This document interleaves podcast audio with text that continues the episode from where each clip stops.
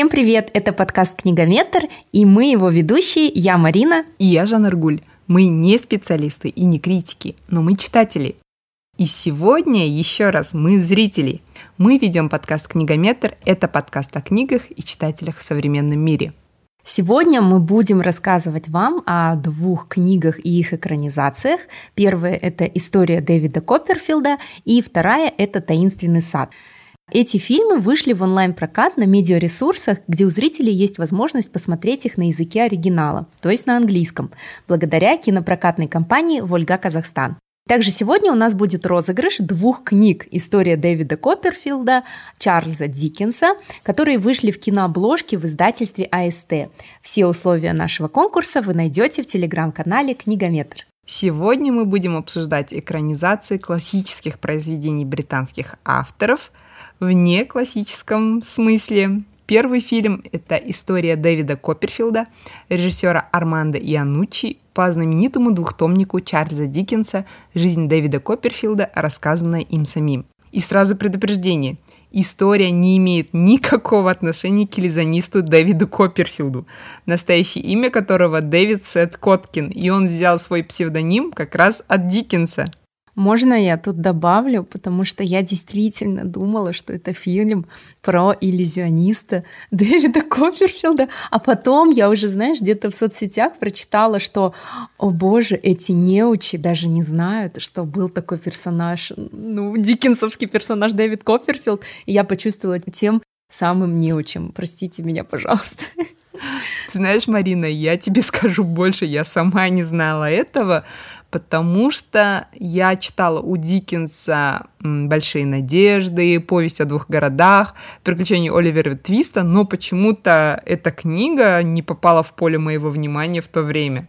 И при подготовке к этому эпизоду я прочитала эту книгу. И знаете, это очень увлекательно написанная история взросления мальчика из хорошей семьи, который остался сиротой в раннем возрасте, и он ищет свое место в жизни. Хотя такое описание можно применить ко многим произведениям Диккенса. Это чисто диккенсовский такой формат, например, «Большие надежды» или те же самые приключения Оливера Твиста.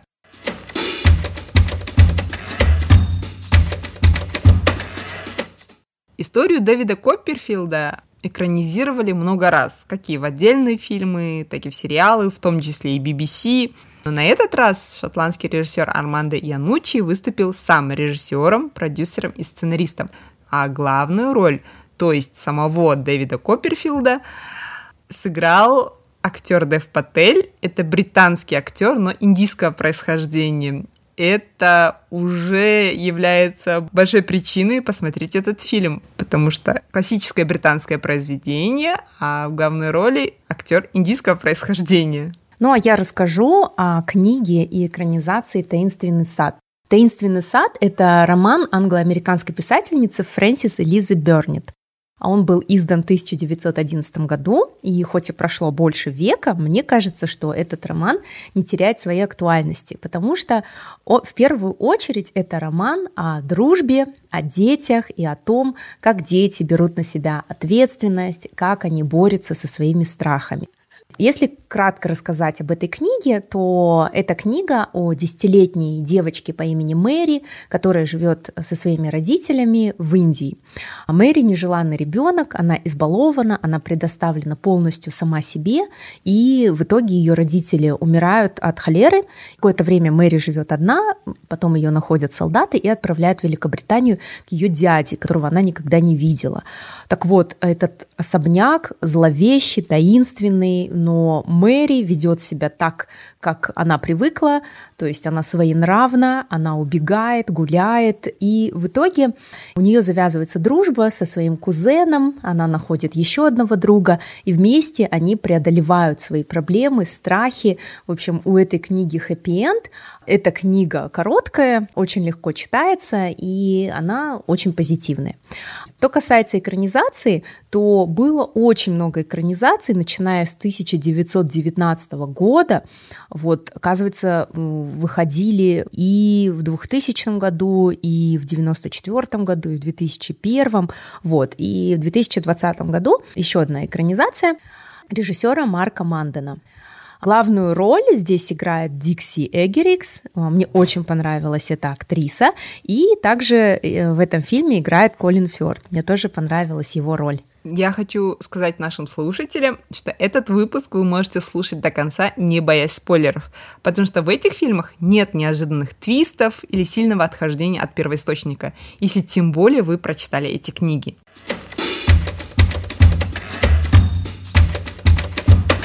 Итак, Марина, я хочу с тобой обсудить то, что сейчас в киномире активно обсуждается. Это новые правила присуждения Оскара. And the Oscar goes to. And the Oscar goes to. And the Oscar goes to. And the Oscar. Мы тоже не будем обходить эту новость стороной.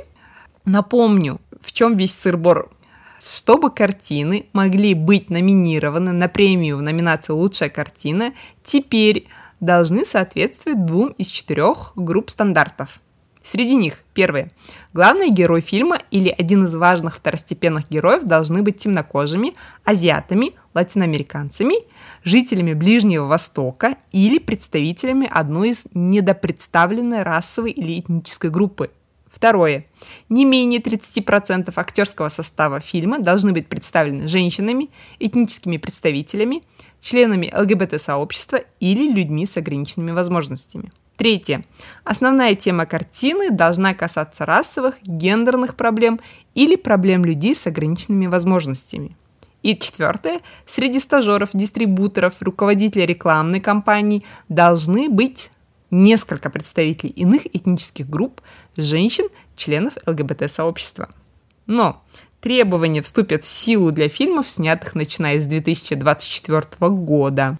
Марина, что ты думаешь по этому поводу? У меня очень смешанные чувства на самом деле, потому что ну, те люди, которые меня знают, знают о том, что я всегда за то, чтобы женщины были представлены везде. И я недавно, кстати, даже писала пост о том, что когда я была подростком, то практически не было никаких известных актеров, моделей, представителей киноиндустрии, шоу-бизнеса, предпринимателей, азиатов. То есть я маленькая девочка, которая смотрела на славянских, европейских красавиц. Я думала, что это единственный тип красоты. И, конечно же, я очень сильно расстраивалась из-за того, что я не соответствую со своей не белоснежной кожей, со своими темными волосами, со своим разрезом глаз. То есть я не была похожа на голубоглазую блондинку. И поэтому, с одной стороны, я считаю это правильно, что должна быть репрезентация всех рас для того, чтобы такие же дети, подростки видели, что они тоже могут достигнуть успеха. Потому что когда ты не видишь а, среди знаменитостей людей, похожих на тебя, и ты не видишь, когда женщин, да, то ты думаешь, наверное, это не для меня. Хоть на словах ты будешь говорить одно, но внутри у тебя все равно будет стоять этот стоп. Это вот с одной стороны. А с другой стороны, видишь, что я вижу в этих правилах, это то, что будут снимать фильмы, подогнанные под Оскар. То есть это не будет истинным желанием режиссера поднять тему ЛГБТ, да, к примеру, или каких-то гендерных проблем, или людей с ограниченными возможностями, они будут просто это подгонять, и вот это мне не нравится. То есть Многих звезд, к примеру, в этом году обвиняли в том, что они поддержали Black Lives Matter только потому, что это позволило им выглядеть хорошо, красиво и как бы нужно было поддержать. Вот, вот это мне не нравится.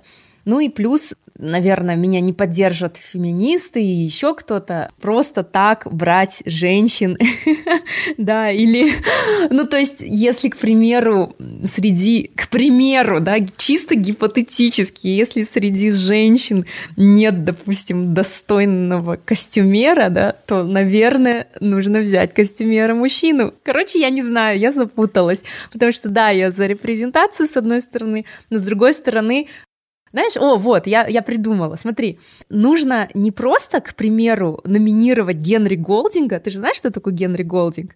Это актер британско-малайского происхождения. Это один из самых красивых азиатских актеров. Сухой глаз из джентльменов. А также, ты знаешь, я была так удивлена и рада, когда он сыграл главную роль в комедии а, с Эмилией Кларк. Рождество на двоих. Потому что он играл обычного мужчину он не играл мужчину-азиата, который, допустим, там из Китая, какой-то нерд, гик, да, или еще кто-то, или восточное единоборство. Он играл просто мужчину, и она играла просто женщину. Но за это его нельзя номинировать на Оскар только потому, что он меньшинство. То есть пусть будет репрезентация, пусть будет 5000 азиатских актеров, мужчин, да, которые играют в Голливуде, и среди них давайте выберем лучшего, а не так, что вот их там двое, и давайте пусть они получат приз только потому, что они азиаты. Вот такая у меня позиция. А ты что думаешь? Не понимаю, почему все возмущаются по поводу новых правил. Во-первых, чтобы быть номинированным, всего лишь нужно соответствовать двум из четырех категорий стандартов. Я думаю, это вполне осуществимо при таком этническом разнообразии людей, которые задействованы в киномире. Во-вторых, это же, конечно, откроет дорогу, например, азиатам или женщинам в мир большого кино. Что интересно, британская премия Бафта приняла очень похожие стандарты касательно отбора картин в номинациях «Выдающийся британский фильм» и «Выдающийся британский кинодебют» еще в 2016 году. Но это как-то тихо прошло. Почему-то, когда Оскар это объявил, все, все начали возмущаться. Но ты права. Я боюсь, что какие-то интересные фильмы, в том числе интересные европейские фильмы, либо какие-то артхаусные фильмы, из-за того, что не могли соответствовать этим стандартам, могут просто пролететь. Хотя я хотела бы видеть такие необычные фильмы в списке номинантов «Оскар». Ну да, и в этом есть какая-то фальш. Как бы хорошо, если это искренне, если действительно режиссер хотел снять фильм там о какой-то дискриминации, но если он сам сексист, гомофоб и расист, но для того, чтобы получить Оскар, он снимает какую-то такую драму, а, кстати, а судьи кто? А вот сама гильдия кинокритиков, а там в составе будут изменения или это будет so white? Вот туда бы, знаешь, вот эти меньшинства, потому что э, там сидят действительно все белые, взрослые, очень взрослые мужчины, и у них свой взгляд, у них свои ценности. Ну, мы не можем критиковать их за это, но при этом, мне кажется, тоже нужна репрезентация. Помнишь, когда мы про книги говорили тоже, что можно написать книгу под букер? Ну, то есть некоторые писатели даже грешат этим, что они затачивают свои книги, темы, поднимаемые в книгах, именно под букеровскую премию даже в конкурсе подкастов. В общем, расскажи нашим слушателям, мы с Жанарголь подавали на грант Google PRX, это программа поддержки подкастов, глобальная, туда можно было подать заявку, выиграть 12 тысяч долларов на свой подкаст, э, либо выиграть обучение. Мы туда подали, мы не прошли, и мне было интересно, какие же команды все-таки прошли. А, мы посмотрели, и там были мусульманские подкасты, подкасты про Black Lives Matter и про ЛГБТ. То есть у нас с нашим книжным подкастом нет никакого шанса теперь получить какую-либо премию. Вот и все. Да, мы, кстати, уже в прошлом выпуске мы вам рассказывали, как мы не прошли в блокпост. В общем, мы будем вас держать в курсе обо всех конкурсах, где мы не выиграли, да, обо всех наших провалах. Вот, надеюсь, когда-нибудь мы запишем выпуск и расскажем, что мы выиграли какой-то конкурс. Да, а то список всех наших провалов угрожающе растет. Да, да, да. Нашу черную книжечку. Помнишь, у Стивена Кинга он писал в книге «Как писать книги», что в начале его карьеры все отказы, которые приходили из всех издательств, он забил гвоздь в стену и туда нанизывал.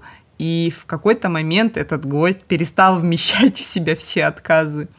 Но сейчас мы видим, что, что Стивен Кинг стал тем, кто он есть.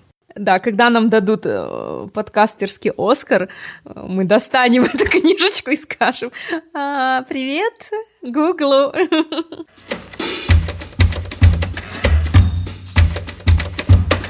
И вот в свете этих событий, Марина, скажи, как тебе выбор актеров, режиссера на фильм классического британского произведения Диккенса – ты не удивилась, когда посмотрела этот фильм на выбор актеров. Я лично очень сильно удивилась. Я была удивлена очень.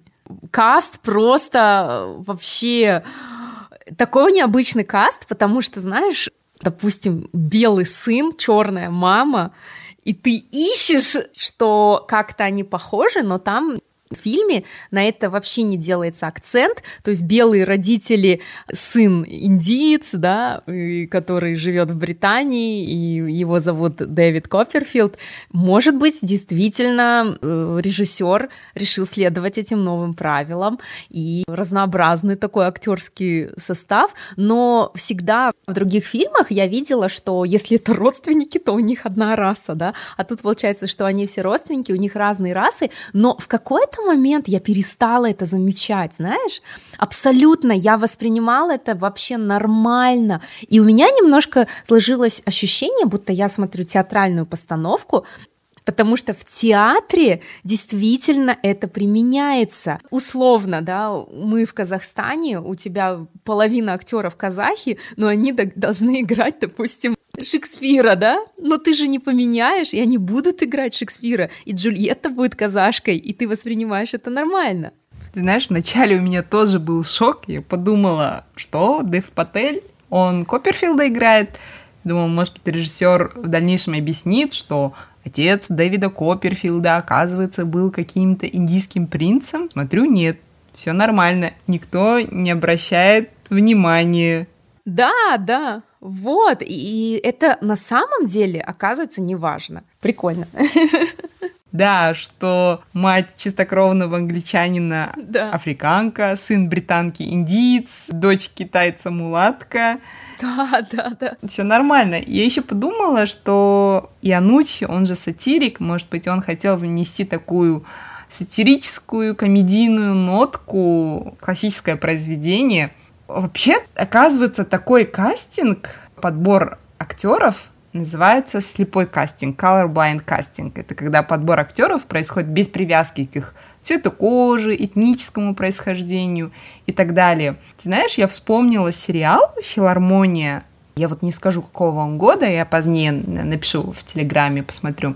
И вот там я увидела такую интересную сцену, когда музыкантов подбирают в группу, профессиональные музыканты проходят прослушивание, чтобы попасть вот к определенному дирижеру. И они ставят ширму, и музыканты заходят за ширму, то есть жюри не видят, кто это, какого он пола, этнического происхождения, на его одежду, ни на что не обращают внимания, они слушают только его игру. И тогда девушки, которые пришли на кастинг, они даже снимают обувь, чтобы жюри не могли услышать звук туфель. И я подумала, может быть, действительно когда проходит такое прослушивание, жюри будут обращать внимание, так, кто это, как он себя держит, как одет и так далее, а нежели на его игру. Я подумала, может быть, это нормально? То есть нам тоже можно не обращать внимания. Какая разница, кто играет кого? Тут главное же игра актера, да, действительно, Янучи в этом первопроходец. Ну, по крайней мере, это первый фильм, который увидела я вот с таким кастом. И сейчас вот я вот прочитала как раз в статье Кинопоиска такую фразу «Идею Диккенса в каждом человеке есть что-то исключительное, фильм доводит до абсолюта. Его герои особенные не только внутри, но и снаружи». О, классно. Отлично замечено. Угу. Я еще хочу сказать, что мне больше всего понравилась Тильда Свинтон в роли бабушки. Потому что когда я читала книгу, мне эта боевая старушка очень прям понравилась. Особенно там была сцена, когда она ставит на место этого гипа. И я тогда подумала, блин, вот она крутая. И я боялась, что подберут не очень колоритную актрису и запорят этот персонаж. Но Суинтон прямо смогла это сделать, что она любого заткнет за пояс, за своих будет стоять горой, хотя она сама такая хрупкая, но отлично, она прям украсила этот фильм и очередной раз понравилась своей игрой.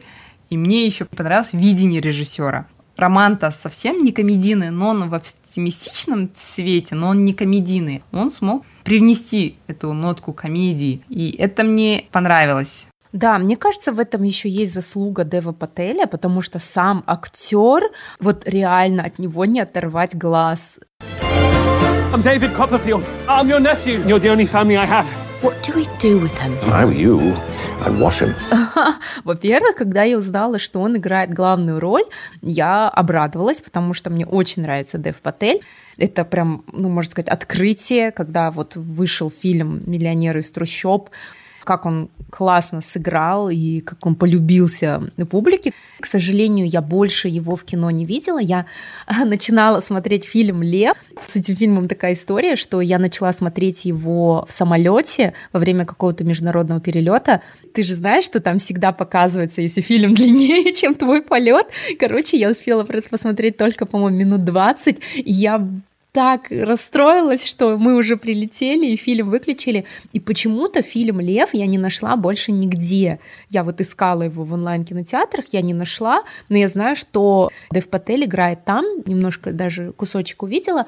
Вот, поэтому мне очень понравилась игра, как он сыграл Дэвида Копперфильда, и он очень хорошо передал вот этот позитив. Мне понравился мальчик, актер, который играл юного Дэвида, он просто прекрасный, он такой искренний, такой милый, да, живой и очень хорошо передано настроение. То есть Например, когда я смотрела экранизацию «Щегла», маленький Борис и взрослый Борис, они разные по настроению, по персонажам.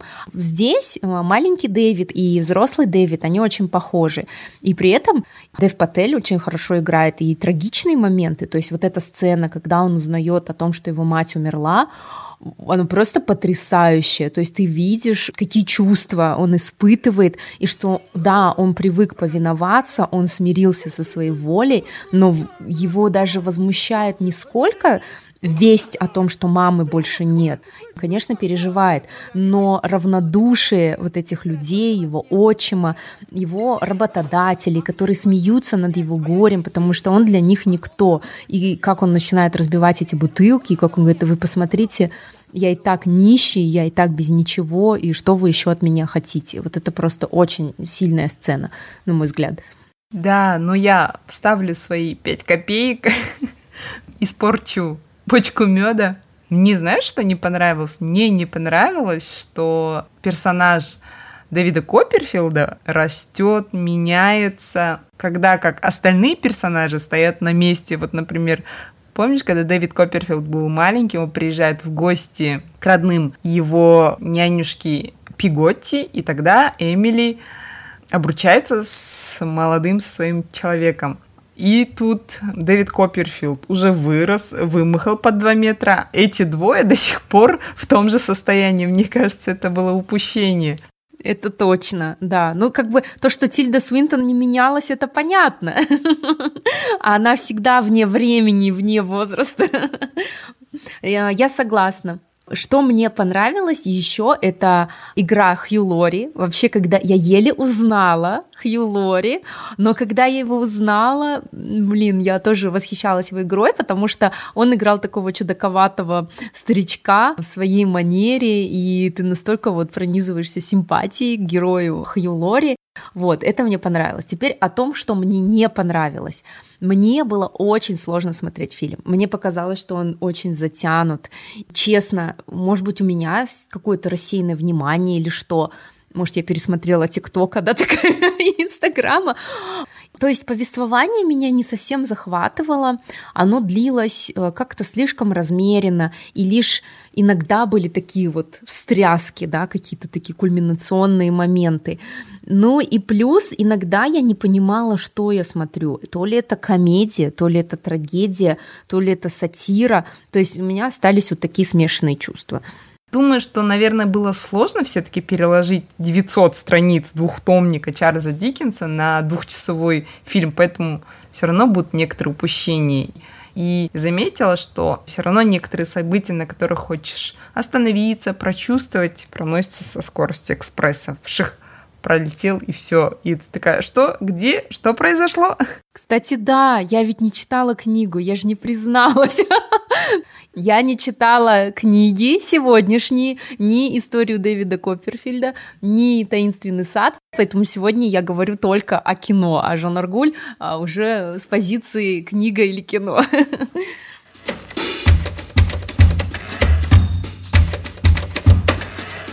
Кстати, уважаемые слушатели книгометра, у нас есть эксклюзивное интервью с Армандо Ианучи и Девом Пателем. Нам эти аудиозаписи предоставила кинопрокатная компания «Вольга Казахстан», за что им огромное спасибо.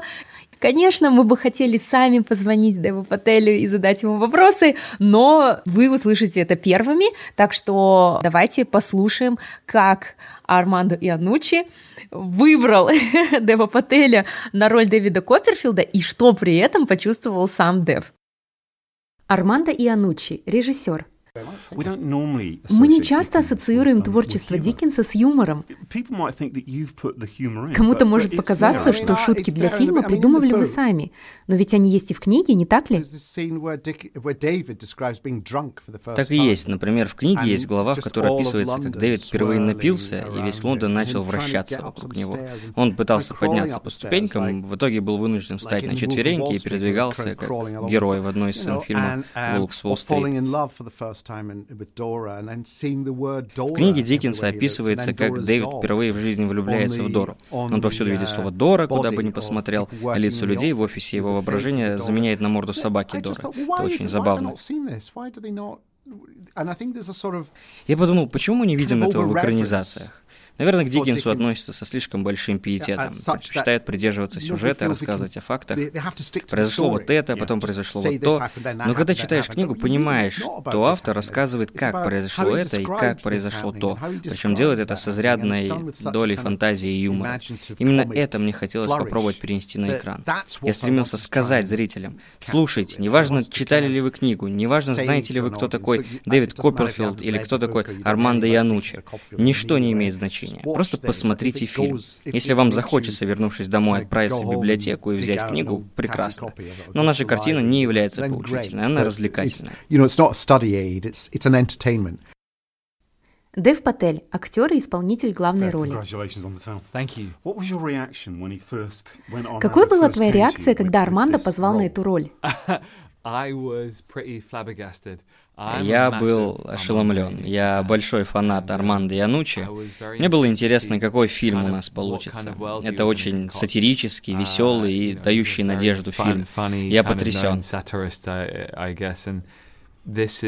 actually it's it's a really buoyant, hopeful, and very funny movie. But I, I just was overwhelmed.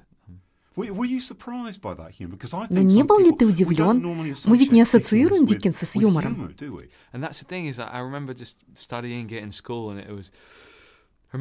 Да, я проходил Диккенса в школе и помню уроки, и это был мрачный и даже депрессивный писатель. Это то, каким его считают многие.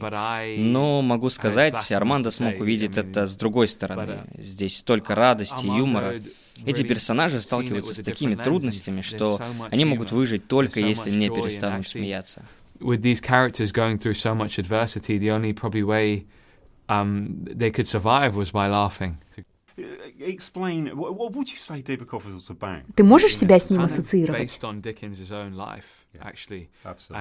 История Дэвида Копперфилда основана на жизни самого Диккенса. Это сказка про маленького мальчика, который теряет все — семью, свое место в жизни, идет работать на бутылочную фабрику, убегает от этой жизни, и вместе с людьми, от которых отвернулась удача, он выбирается из этого. Они вдохновляют его, помогают найти себя, и он становится великим писателем. Это про смирение. Если кто-то достигает успеха, он не должен забывать про тех людей, которые помогли ему забраться наверх. Я все еще чувствую себя самозванцем этой профессии, особенно если посмотреть, какой актерский каст в этом фильме.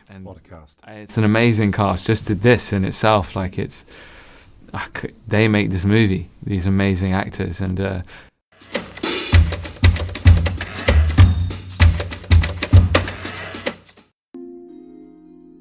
Таинственный сад.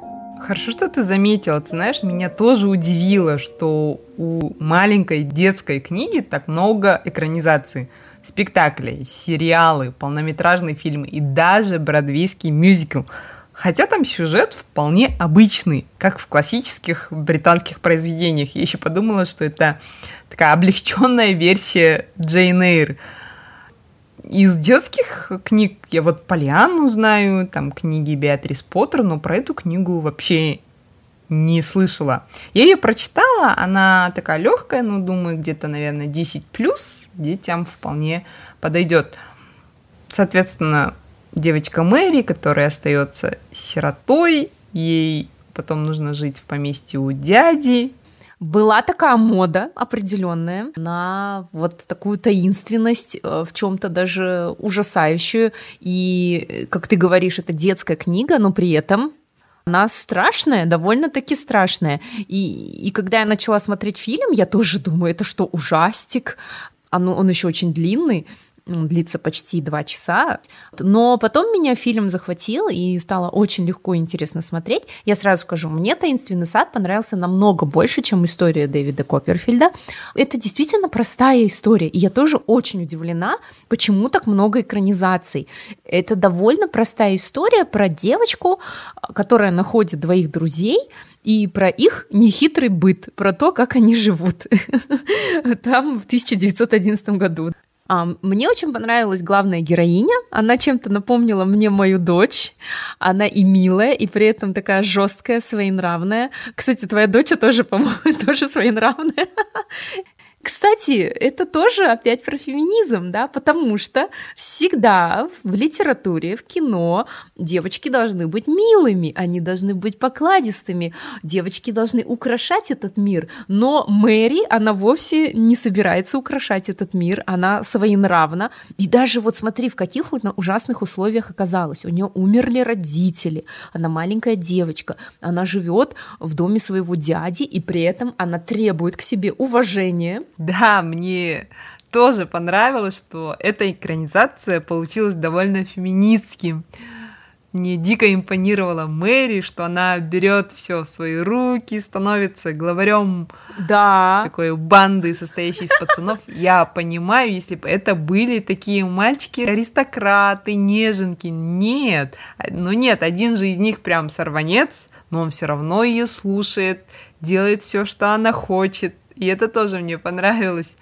И еще мне понравилось, что режиссер учел, что подавляющая аудитория будут дети, и сделал большой акцент на визуальные эффекты. Марина, помнишь вот эти все роскошные цветы, гигантские деревья, вот эта арка, живописные развалины, необычные растения, ростки, которые пробиваются сквозь землю? Я вначале подумала, что это все было нарисовано на компьютере. Оказалось, что нет, что съемочная команда по всей Англии искала красивые локации, вот эти живописные болота английские, и задействовали вот такие несколько красивых мест. Ну, остальное, конечно, дорисовали.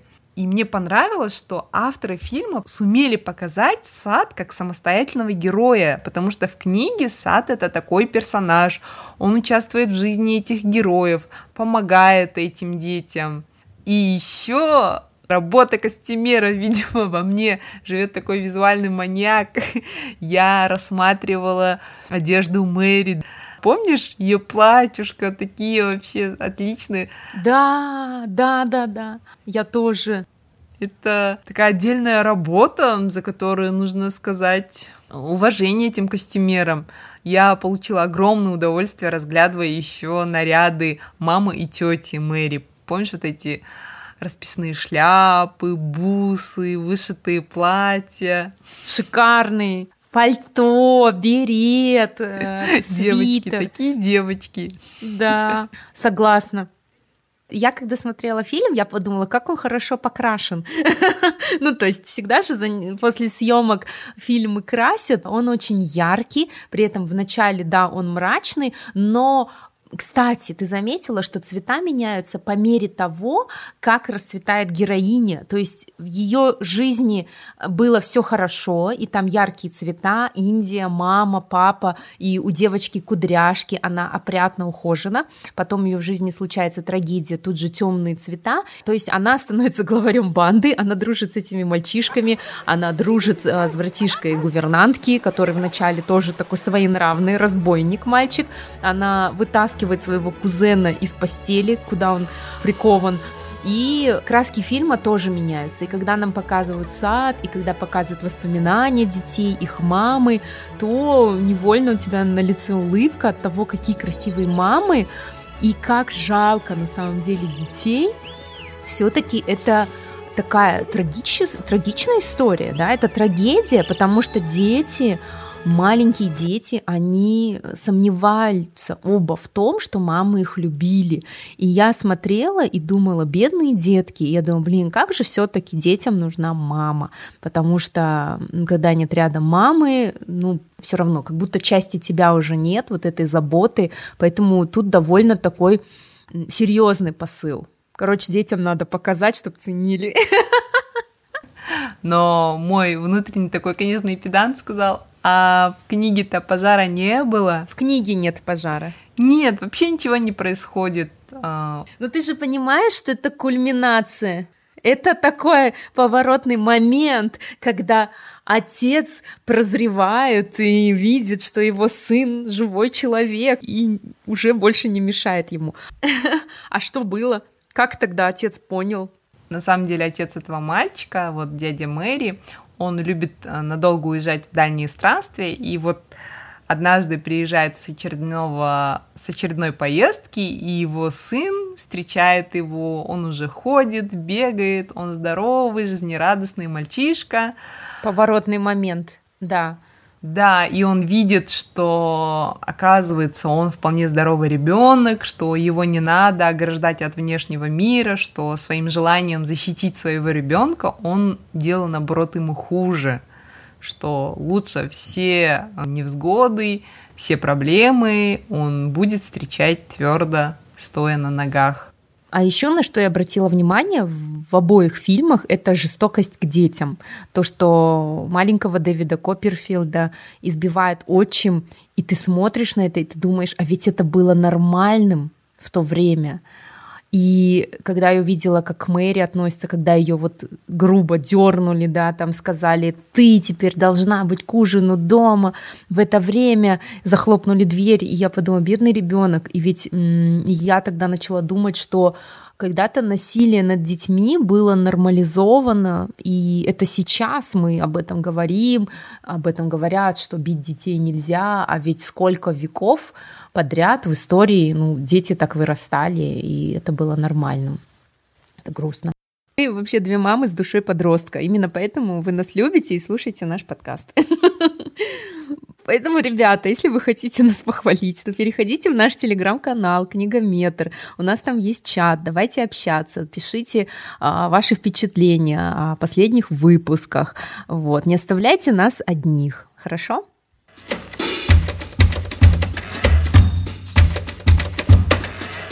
Ребят, пишите нам свои мнения, что вы об этом думаете. А, сегодня мы, получается, обсудили три фильма. Это «История Дэвида Копперфильда», это «Таинственный сад» и это, не помню точное название фильма про Бората, оно какое-то длинное, в общем, Борат. Сегодня мы прочитали двухтомник Диккенса и детскую книгу «Таинственный сад». Это набралось нам на 5 сантиметров. Круто, мало.